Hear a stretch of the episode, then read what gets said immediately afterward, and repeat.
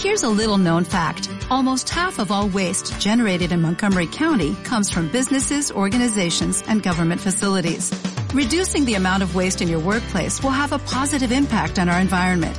It can also save you money on your disposal costs. Reducing waste and recycling at your business is easy to do and is the law in Montgomery County. Make it your business to recycle right. Learn more at montgomerycountymd.gov slash recycle right or call 311. 7 millones de personas mueren cada año por causas relacionadas con el consumo de tabaco y los gastos médicos y laborales suman 1,4 billones de dólares. No se trata de una cuestión menor. Tampoco quiero ser la típica persona que les dice que fumar está mal porque es un dato comprobado. Les quiero hablar desde mi propia experiencia, el proceso de comenzar a fumar hasta llegar a dejarlo. No pretendo que dejen de fumar, porque hacerlo es una decisión personal, pero sí que consideren mi experiencia y se pregunten si en verdad vale la pena. Siempre estamos hablando de cambios, metas, anhelos, planes, promesas, pero en verdad ponemos de nuestra parte para cumplirlo. En este podcast te reto a dejar tu zona de confort, a levantarte de la cama y mirar cada día como una oportunidad. Eres el único responsable de tu vida. Aquí comienza Reto 2020. Hey, ¿cómo vamos? Otro capítulo acá en su podcast Reto 2020. Estoy muy feliz de venir nuevamente, de llegar nuevamente con este programa.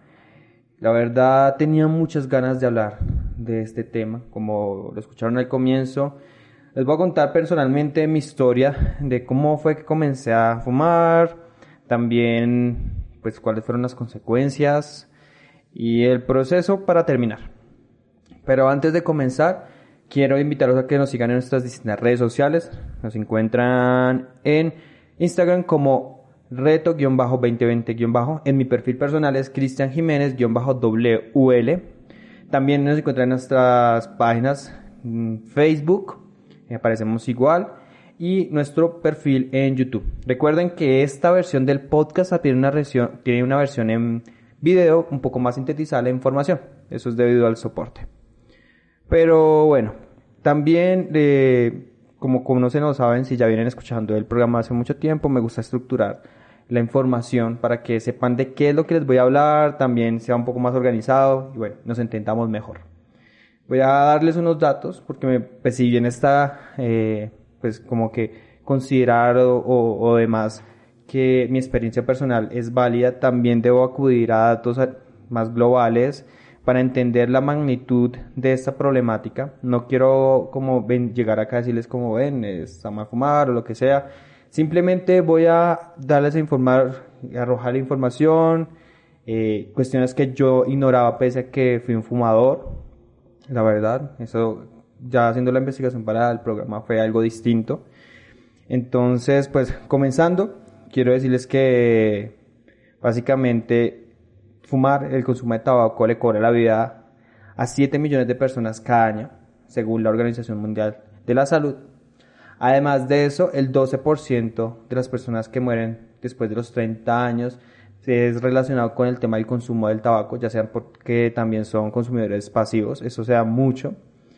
Además de eso, también la magnitud, eh, la cantidad de dinero que se gasta anualmente para poder solventar los gastos médicos y también cubrir las, ausencias laborales debido al consumo de tabaco. Me gustó también en los documentos que pude leer que parte de las personas que consumen, eh, sí, que consumen tabaco, hacen, pues pertenecen a familias de bajos recursos. Y aún más problemático es que muchos de los recursos que ingresan mensualmente a las viviendas a partir de los distintos miembros que conforman la familia, pues se van en el consumo de tabaco. Asimismo, eh, hay unas estadísticas sumamente complicadas, muchas, muy complejas, en torno a cómo eh, los fumadores pueden afectar a los fumadores pasivos. ¿Cuáles son fumadores pasivos? Esas personas que no fuman, pero que están cercanos o tienen contacto con eh, la zona donde normalmente eh, las personas están fumando.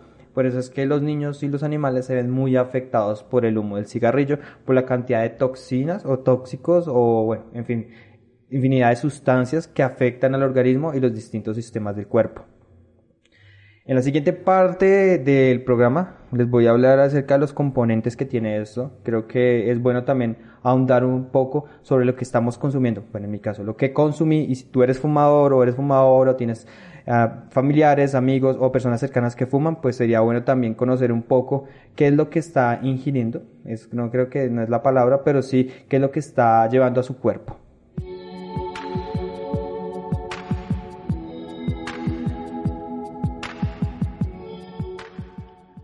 Pero entonces, ¿cuáles son las sustancias que contiene un cigarrillo? Muchas a partir en su estructura y otros que se generan luego de la combustión o cuando prendemos un cigarrillo.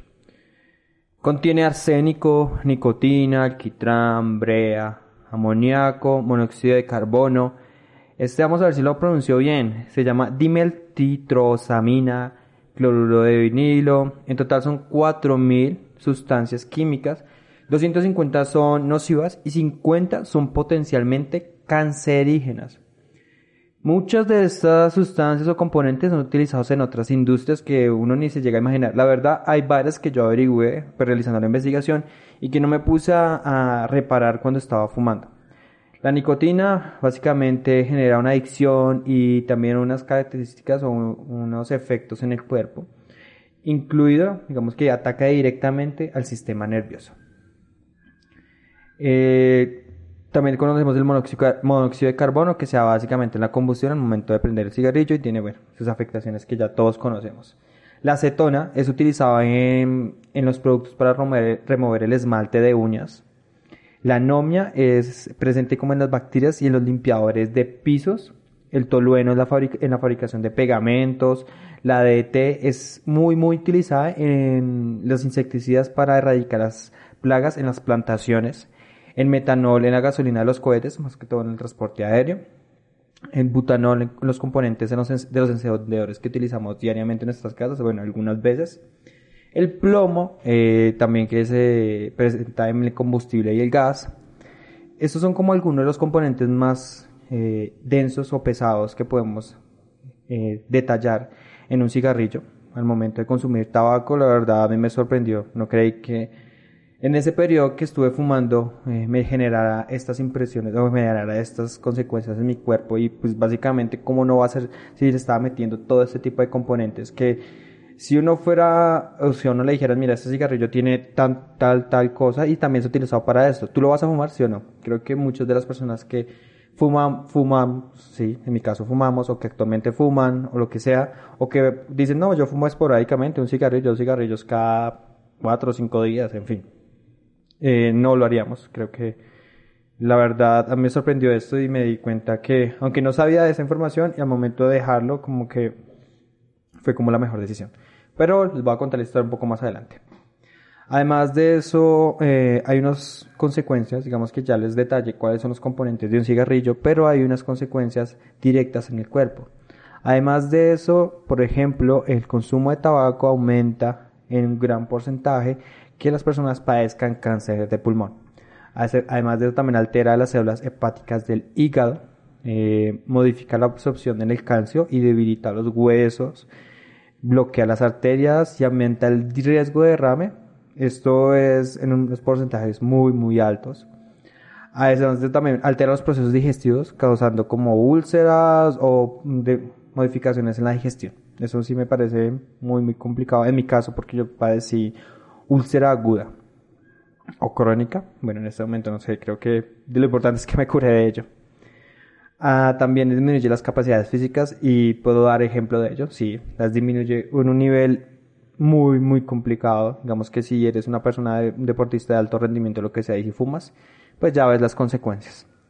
Además de eso, estimulamos de manera no natural nuestro cerebro. Digamos que la nicotina genera casi un porcentaje de 200 veces los impulsos que modifican muchas de las funciones o también del razonamiento. Eso me pareció muy interesante en varios estudios que pude leer. Eh, pues, en, como en comparaciones en sujetos fumadores y no fumadores.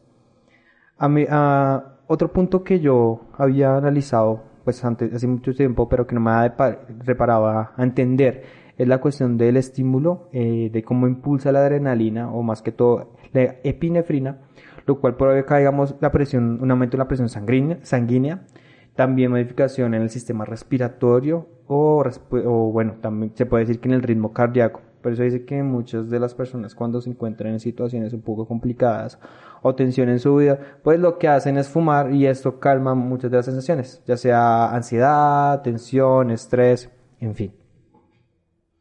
Me gustó también eh, pues la cuestión del estímulo en el cerebro porque es la modificación de la razón para seguir consumiendo pese a las cuestiones negativas que tiene este mm, producto. Y es que pues hay un refuerzo en la conducta donde nos impulsa a seguir fumando porque nos genera una sensación del placer. Y esto es visto para el, para el cerebro porque nuestro cuerpo le comunica que está sintiendo una recompensa al fumar. Estás escuchando Reto 2020, un podcast y videoblog del Centro de Pensamiento Hombre Universal. También te invitamos a escuchar Punto de Partida, en donde reseñamos y analizamos textos de todos los campos del conocimiento. Disponible en Spotify, iTunes, Google Podcast y YouTube. Antes de comenzar a contar mi historia, y ya después de haberle relatado pues, los distintos aspectos, ya sea en el componente de los cigarrillos, también los efectos nocivos en nuestra salud, quiero mencionar algunos, algunas cuestiones de lo que o los mitos que hay en torno al consumo. El primero es que sí, el cigarrillo genera un estímulo, una calma y un placer en sí mismo, debido a sus componentes y específicamente a la nicotina, ya que modifica nuestro sistema nervioso y le genera o le envía al cerebro una sensación de placer y recompensa, como lo mencionaba. Asimismo, yo comencé a fumar en un periodo en el que conocí bastante la lectura, va a ser contradictorio, y también la escritura. Así que para mí, bueno, este mito que existe en torno a la relación entre el consumo de tabaco y la creatividad. Parece que es absurdo y creo que básicamente son solo porque hay unas categorías o unos imaginarios donde las personas con alta creatividad pues consumen tabaco, consumen alcohol o consumen otro tipo de sustancias para poder impulsar su, su quehacer diario. Asimismo, quiero decirles que el consumo inicia como algo muy inocente, entre comillas, donde creemos que podemos manejarlo, donde decimos, me voy a fumar una cajetilla de cigarrillos, no hay lío, no hay problema con eso. No importa, o sea, puedo dejarlo en una semana. O puedo fumarme un cigarrillo y puedo fumármelo otro en cuatro o cinco días. Por mí no hay lío. O me lo fumo cada vez que tomo un tinto. Bueno, café, no sé dónde me estás escuchando, las distintas regiones. Eh, o coffee, porque también hay otras personas que de habla inglesa. Pero de eso se trata. Digamos que a medida que vas avanzando te das cuenta que te vuelves, te vuelves más dependiente al consumo del tabaco. Y también comprendí después de, de mi proceso que se pueden suplir muchos de, estas, de esos efectos del, del tabaco a partir de otras experiencias no nocivas y que incluso nos ayudan a crecer.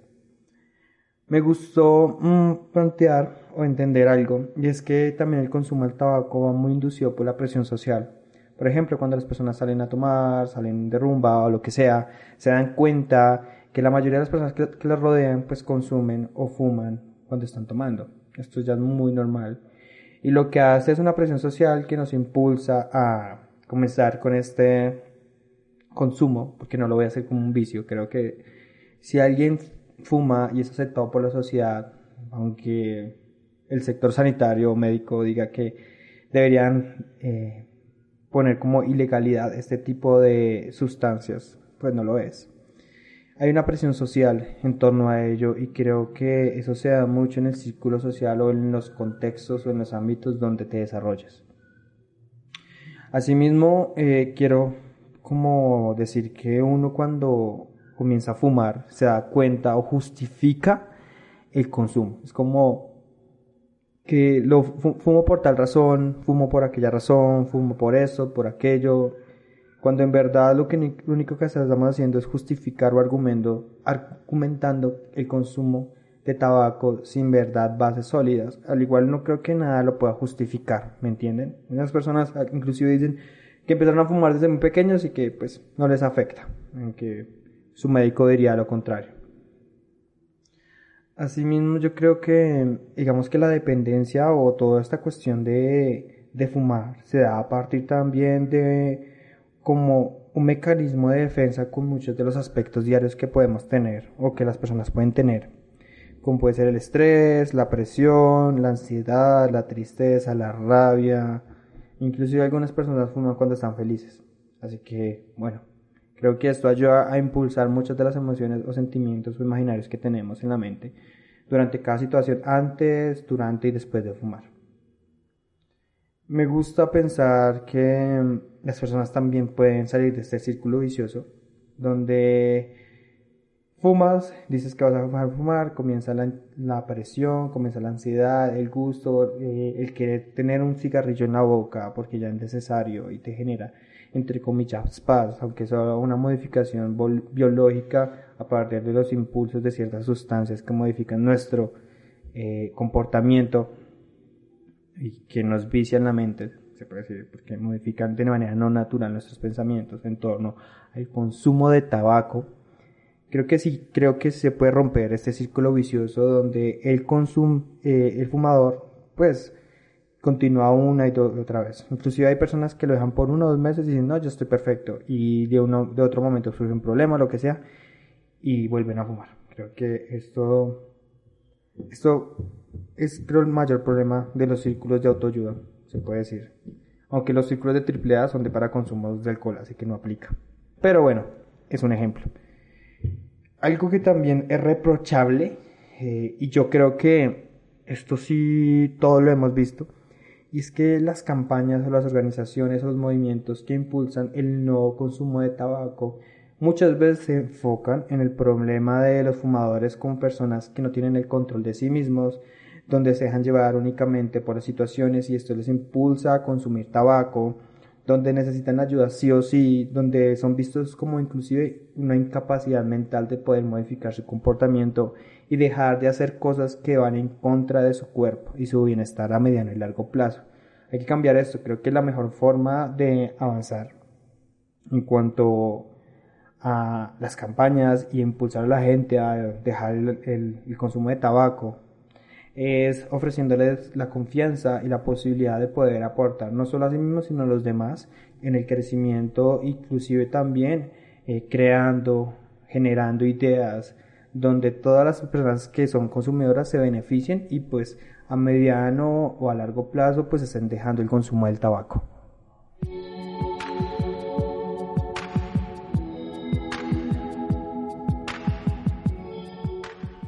Ahora sí, bien, comencemos con lo que pronto estaban esperando hace rato, pero era necesario poder abordar ciertos aspectos globales en torno al consumo del tabaco. Digamos que es mucho más sencillo venir y contarles mi historia, pero creo que también sería más verídico y tendría más peso si les ofreciera ciertos datos de las consecuencias de consumir tabaco. Entonces comencemos. Yo comencé a consumir tabaco muy temprana, digamos que por curiosidad o lo que sea, Creo que el primer cigarrillo lo fumé a los 13 años, como a los 14 años, algo así. Pero no fue como que de ahí comenzara a consumir.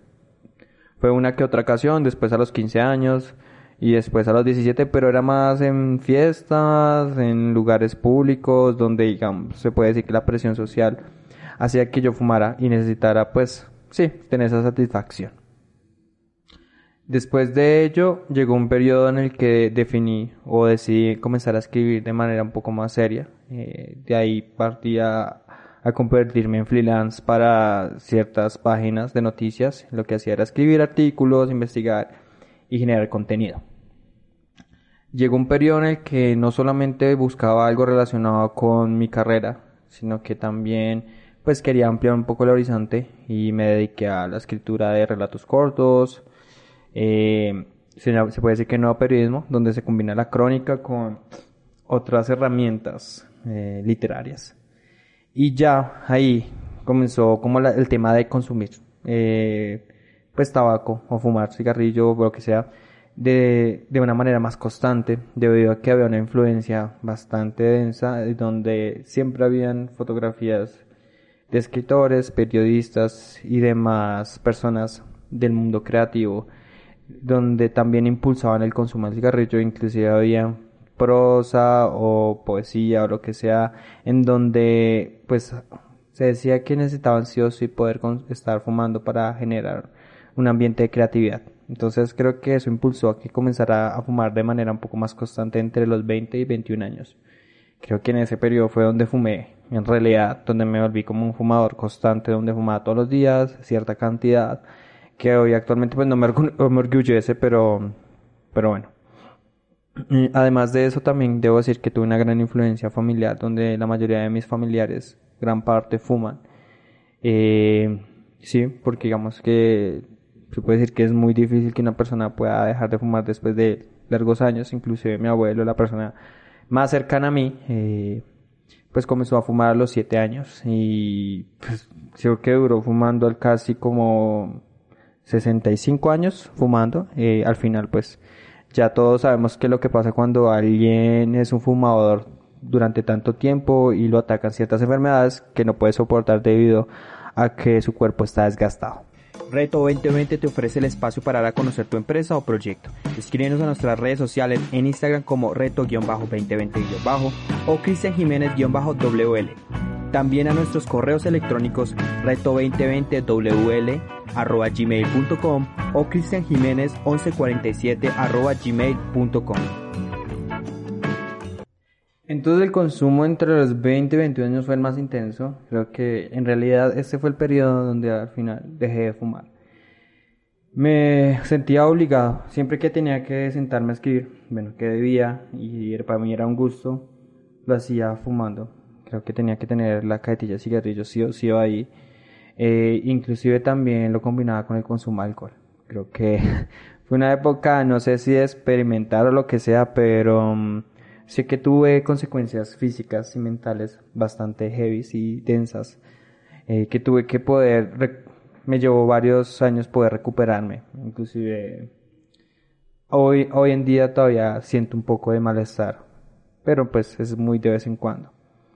Además de ello, mm, reflexionando, ya después de tiempo, después de tantos años, hoy a mis 25 años, que han pasado cuatro años, me di cuenta que el consumo de alcohol, del consumo de tabaco inició de una manera un poco más eh, inocente, donde creí que podía ayudarme a crear de manera más creativa porque generaba unos, una transformación en mi psiquis, en mis procesos mentales, donde me sentía más tranquilo, más relajado, inclusive sentía que podía trabajar toda la noche. Pero me di cuenta de de unos aspectos físicos después de haber llevado como seis meses de estar fumando, fumando constantemente. Eh, siempre he sido una persona que ha estado activa, que le ha gustado hacer mucho ejercicio y lo que sea. Entonces comencé a ver que mi estado físico se deterioró de una manera muy muy grande, donde me cansaba rápidamente, donde no rendía, donde a veces podía correr 4 o 5 kilómetros sin tener que parar y ahora tenía que parar para cada 500 metros, eh, ya representaba un gran esfuerzo, al punto que preferí o decidí dejar de hacer ejercicio para poder o continuar fumando. Creo que ahí donde hubo un choque muy grande y ahí donde el aumento de peso, los problemas cardíacos, las afectaciones físicas y mentales, donde necesitaba sí o sí, me sentía ya estresado cuando fumaba y no podía solo fumar uno, sino tenía que fumar más es donde me generó ese pensamiento, ese cambio de ese decir que en verdad vale la pena, donde vale, donde sí me estaba jugando la vida, ¿sí me entienden? Y la verdad, pues cada vez que fumaba me dolía el pecho. Creo que sentí que cada vez que llevaba un cigarrillo a mi boca era como pagando una cuota para una muerte anticipada. Así básicamente, creo que mi cuerpo Pese a que llevaba una vida sana, comía bien, dormía bien y hacía ejercicio, lo rechazó inmediatamente. Como diciéndome esto no hace parte de tu cuerpo y si quieres seguir consumiendo, entonces tienes que pagar las consecuencias y no van a ser muy gratas. Al final, eh, hace cuatro o cinco años, mi abuelo, la persona que yo consideraba como un segundo papá, falleció.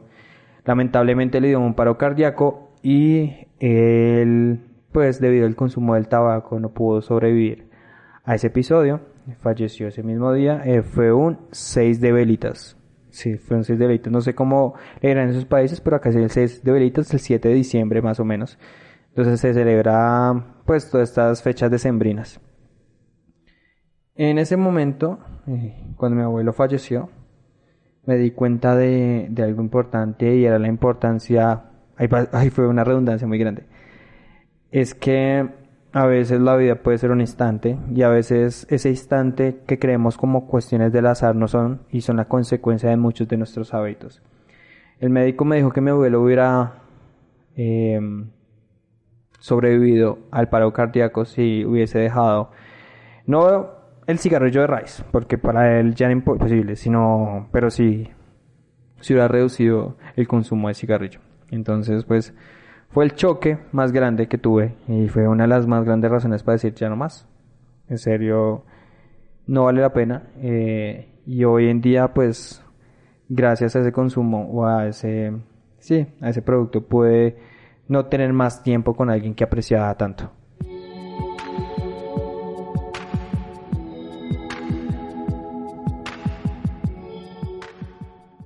Llegamos a la última parte de este programa y son cuáles son los efectos de haber dejado de fumar. Eh, puedo decir que no fue sencillo y puedo decir también que a veces recaí, digamos que posteriormente, después de cumplir los 21 años, hubo alguna que otra vez que fumaba, pero no fue algo así que dijeras, oh, volvió a fumar, no. La verdad, fumé un, dos, tres veces y ya, nunca más volví a probar el cigarrillo. Creo que parte de ello fue la madurez de saber lo que estaba consumiendo y las consecuencias y los cambios al momento de dejarlo.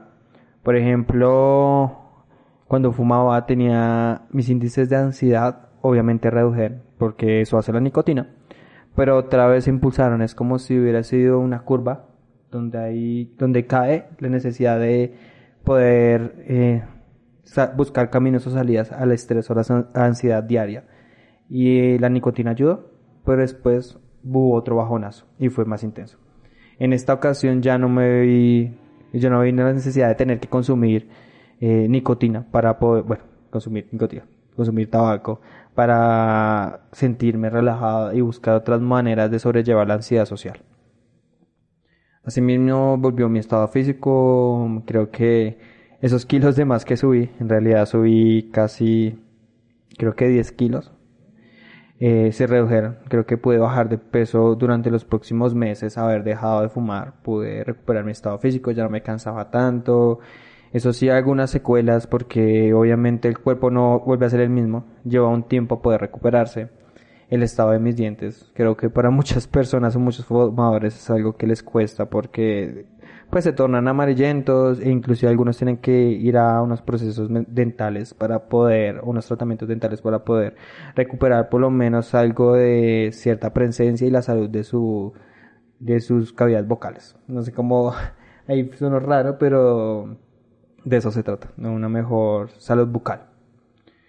En mi concentración también, creo que entender la capacidad que tiene cada persona de poder realizar sus tareas diarias sin necesitar de un refuerzo aparte del cuerpo. Inclusive si tú tomas tinto o café o lo que sea, te das cuenta que muchas veces no es necesario, que si te concentras en lo que debes hacer, si eres constante y dejas las distracciones a un lado, no necesitas de otro tipo de sustancias para poder rendir.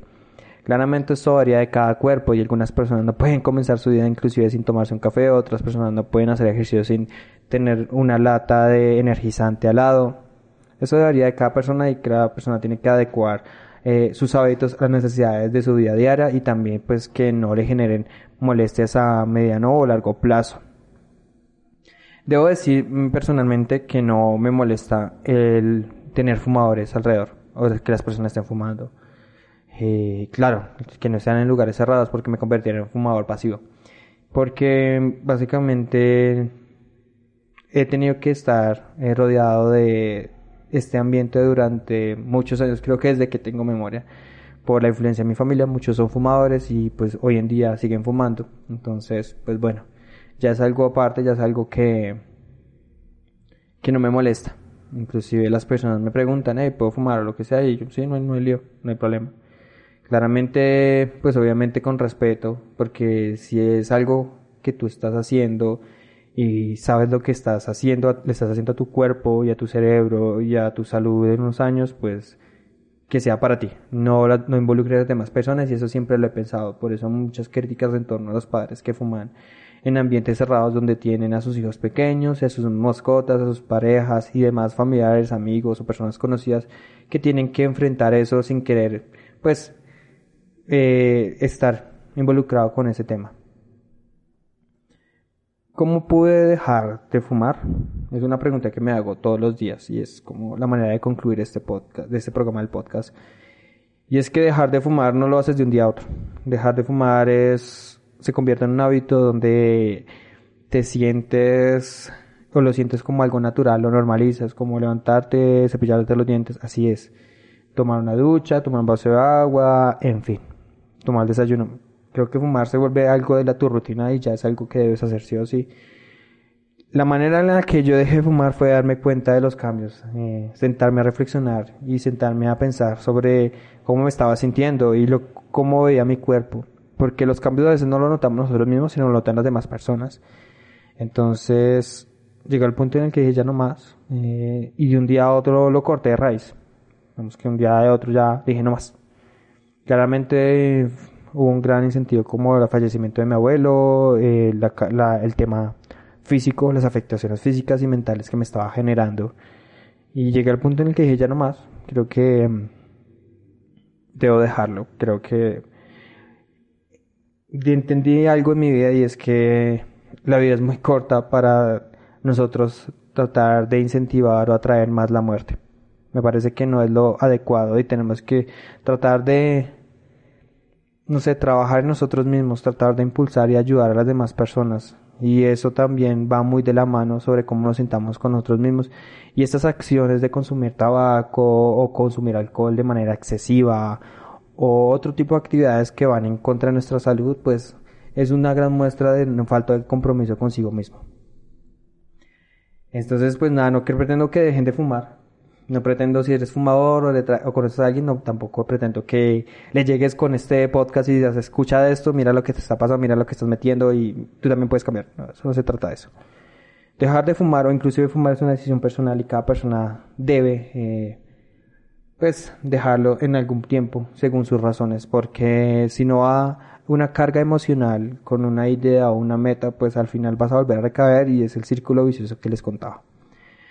Espero les haya gustado este programa, la verdad es un programa que quería grabar hace mucho tiempo, eh, debido pues hoy al tema de las restricciones por el coronavirus y demás cuestiones, quería como tocarlo, quería pensar en dar mi punto de vista, dar a conocer mi experiencia y que claramente las personas se sintieran identificadas, eh, me contaran sobre cómo también lo superaron o cómo están buscando superarlo o cómo están hasta el momento comenzando a fumar y cómo se pueden detener. Eh, no busco tampoco hacer una campaña anti-tabaco, no, esa no es como mi, mi función, pero sí creo que hay otras maneras de poder sobrellevar muchos de los aspectos que nos genera en la sociedad actualmente y de otra manera un poco más saludable cómo compartir con nuestros seres queridos, nuestros amigos, hacer deporte, viajar, no inclusive tomar alcohol de una manera moderada, donde se sienta el placer y lo hagamos solo de manera consciente. Espero les haya gustado, me encantó grabarlo, eh, ya saben, nos pueden contactar en nuestras redes sociales, me encuentran como Cristian Jiménez-WL en Instagram el del podcast es reto-2020- también nos encuentran en nuestras páginas de Facebook y el perfil en YouTube. Ya saben que nos pueden escuchar en Spotify, iTunes, Google Podcast y iBox. Espero pasen un buen fin de semana. Ah, pero antes de terminar, y eso se volvió al comienzo, es que traeremos el podcast los días martes y jueves. Los días martes y jueves va a haber podcast, así que espero les guste. Y también aún hemos definido las fechas de los videos, de la edición en video, pero creo que también será durante estos días. Espero la pasen muy bien, disfruten de su vida y ya saben, hay que trabajar en nosotros mismos y este ha sido un capítulo de Reto 2020. Como nuevo cliente de Western Union, puedes disfrutar de una tarifa de envío de 0 dólares en tu primera transferencia internacional de dinero en línea. Envía dinero a los tuyos en casa de manera rápida, fácil y conveniente. Visita westernunion.com o descarga nuestra app hoy mismo y tu primera tarifa de envío corre por nuestra cuenta. Aplican ganancias por cambio de moneda. No disponible para tarjetas de crédito y envíos a Cuba. Servicios proporcionados por Western Union Financial Services Inc. NMLS 906983 o Western Union International Services LLS NMLS 906985.